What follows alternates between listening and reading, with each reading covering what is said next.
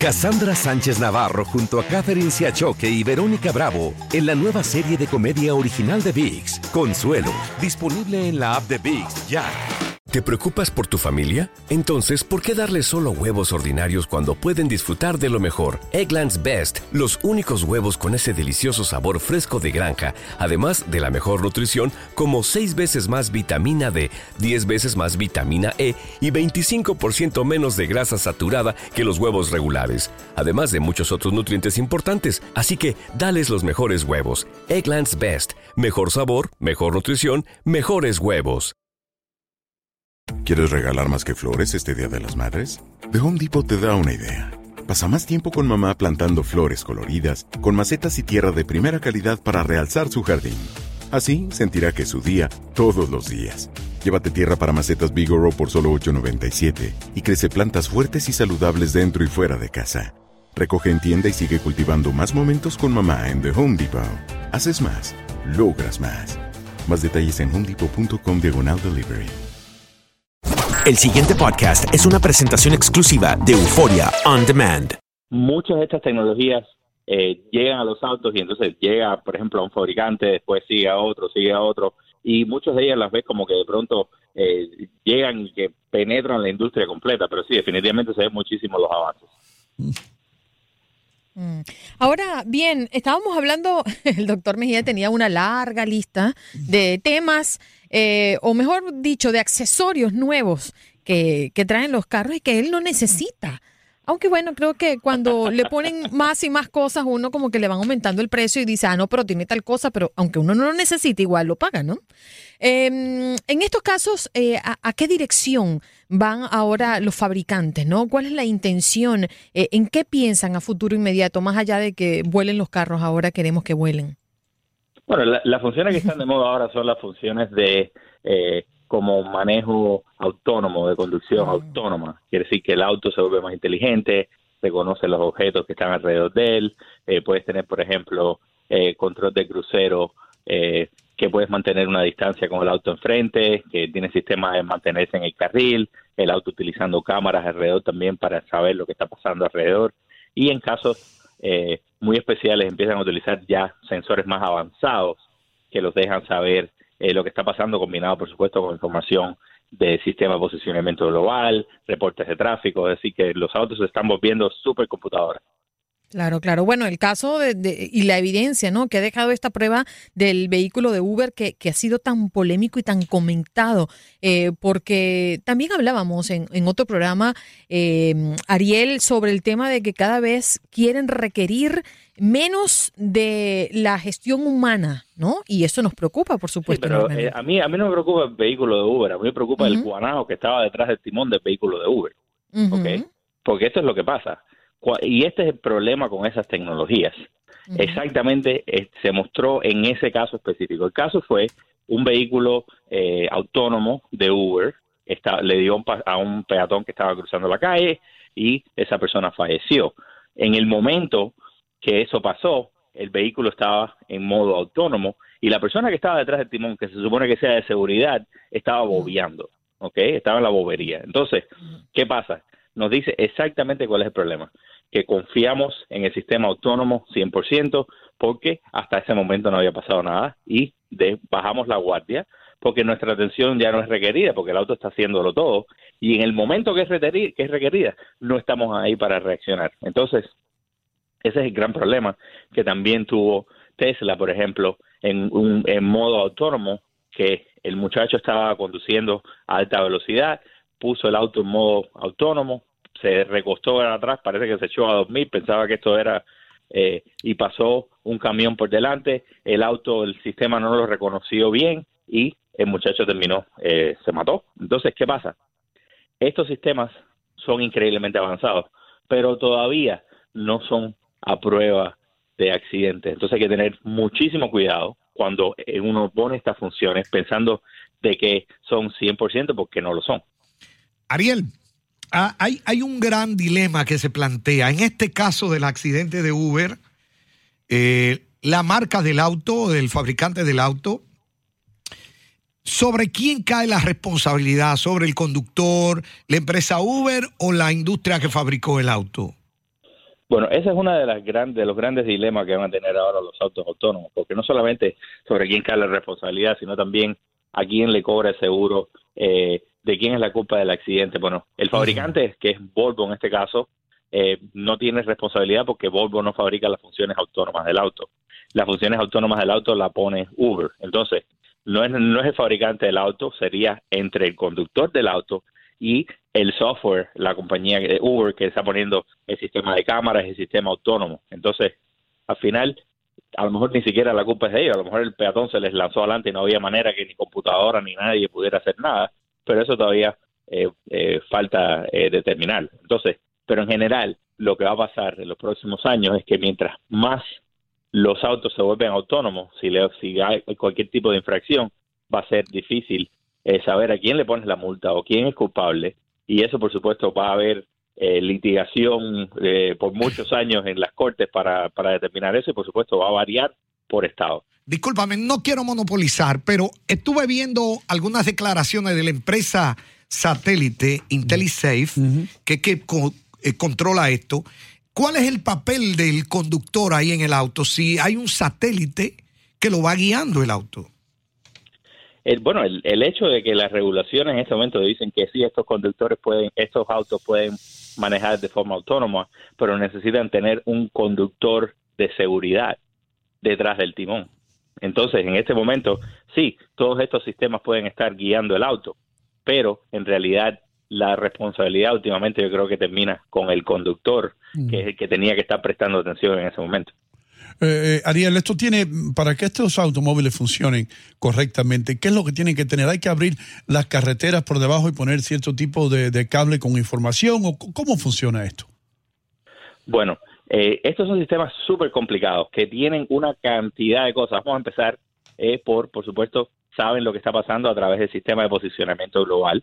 Eso está basado en varios satélites que están geoestacionarios y que están en órbita con la Tierra y le están diciendo la posición de ese momento tienen que también tener un sistema de mapas preciso para saber no solamente en el lugar donde están geográficamente, sino también eh, qué es lo que hay alrededor, si están en una calle, si están arriba de un terreno.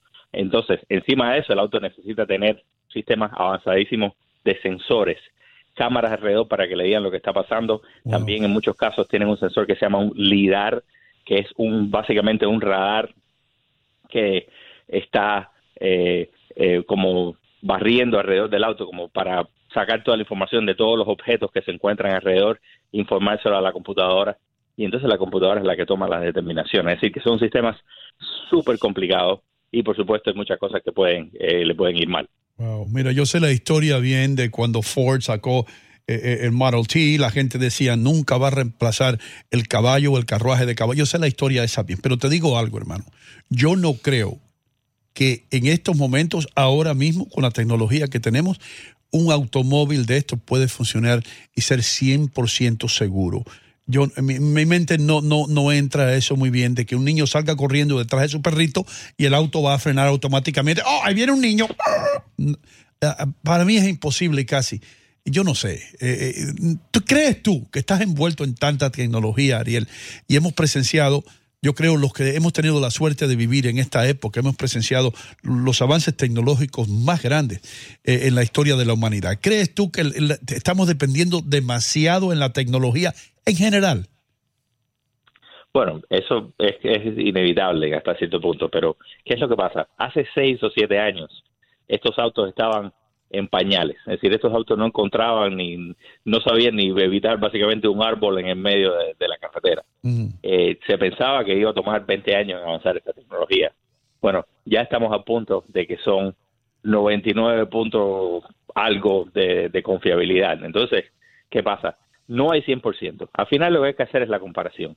La mayoría de los accidentes que hay en la carretera hoy en día son causados por humanos, humanos que están manejando distraídos, humanos que están mirando el teléfono o mandando textos, humanos que eh, cometieron un error y hay cientos de miles de personas que, que mueren eh, en accidentes de tráfico. Oye, te voy a dar un dato rapidito ahí en paréntesis. Cada 25 segundos muere una persona en accidentes de tránsito. Así es. Exacto. Entonces, ¿qué pasa? Las computadoras no serán perfectas, pero son mucho mejores que los humanos en estas cosas. Así que sí va a haber un error de vez en cuando, pero en cuanto a salvar vidas, estos sistemas cuando se adopten van a ayudar a definitivamente salvar muchas más vidas de las que de las que están cobrando. Arielino y, doctor Mejía, yo no sé si ustedes tienen esta lectura como yo la veo, ¿no? Porque eh, nosotros podemos palpar que una persona se desvía eh, en un canal, se le va al carro y cuando le pasas por al lado el 95% es porque tienen un teléfono en la mano. Yo creo que con tanta tecnología y con tener estas estadísticas que hablan muchas del descuido por tener un aparato electrónico en las manos, deberían implementar dentro de los coches nuevos que el carro, el, el teléfono se bloquee en lo que tú entres al carro y que todo lo que puedas hacer sea operado a través del Bluetooth, que es lo que tú enlazas el teléfono con él. Y así, ¿tú sabes cuántas muertes nos evitaríamos? Bueno, ¿qué, qué pasa? Que entonces sería el, el, auto menos vendido en la historia, porque nadie quiere tener que esas funciones, a no ser que sea algo que sea obligado. Claro, pero si los nuevos los vas implementando, llega un momento en que los otros quedan obsoletos. Por el país. Es decir, eso es algo que no hay opción, que si que para que pase tendría que no haber otra opción. Es decir, no puede ser que un auto lo tenga y el otro no, que sí que ningún auto lo puede tener. Pero fíjate, ah, eh, perdona Ariel, perdona, adelante. Bueno, entonces, ¿qué es lo que pasa? Que después que hay una regulación de ese tipo, que ya todos los autos te prohíben utilizar el teléfono, ya hay sistemas que lo tienen hoy en día. Está el sistema de Apple CarPlay, que uno conecta el teléfono y puede controlar todo por la consola. Está el sistema de Android Auto, que, está, que es lo mismo básicamente para los teléfonos de, Android. Pero hay que llegar, conectar el teléfono y, por supuesto, eh, utilizarlo de esa manera. Y, y, acostumbrarse. Si todos estos sistemas tienen eh, para enviar eh, y recibir textos, te lee los textos, tú puedes hablar y decirle con tu voz lo que lo que quieres eh, lo que quieres enviar a la otra persona, así que puedes interactuar todavía con distracciones mínimas. Eh, obviamente, lo óptimo sería no tener distracciones, pero eso va a ser prácticamente imposible. Mira, lo que vi en un estudio que la Organización Mundial de la Salud, porque esto es un problema mundial, ya es una crisis de, de, salud, el problema de la gente que está muriendo por accidentes. Fíjate, que el problema del celular no es la maniobrabilidad que tú pierdes por tener el celular, es el nivel de distracción cerebral. Se dice que cuando una gente está hablando, manejando, mientras maneja, su nivel de atención queda tan reducido como haber tomado dos copas de licor. Así lo compara la Organización Mundial de la Salud. Es que el cerebro está distraído. Mm. No es que tú tengas una mano ocupada, ese no es el problema. Tú puedes tener una mano ocupada con cualquier cosa, un CD, un libro, cualquier disparate. Mm. El problema es tu cerebro que tenga otra cosa. es muy cierto, doctor. Yo me pongo las pestañas mm. y me echo el ritmo al mismo tiempo oh, que manejo y no me pasa nada. No digas eso. Las mujeres son las únicas que pueden hacer esas cosas. Pero no digas eso porque tienes un accidente después y dice, Andreina lo dijo en la radio, que ella se hace las pestañas. Cuidado. Pero no eh, te testeo, no te testeo. Ariel.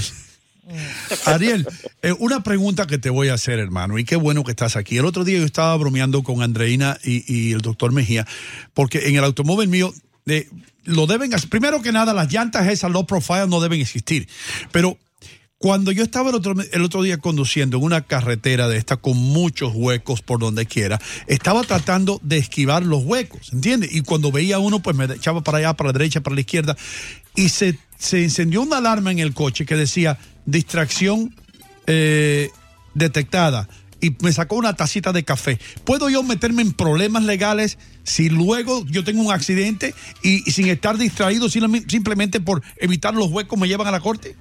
Bueno. Tú sabes que está muy buena la pregunta esa porque no, no he visto, en todas las funciones que he visto de los autos, no he visto ninguna función que sea de evitar huecos. Bueno, nos tenemos que, ir.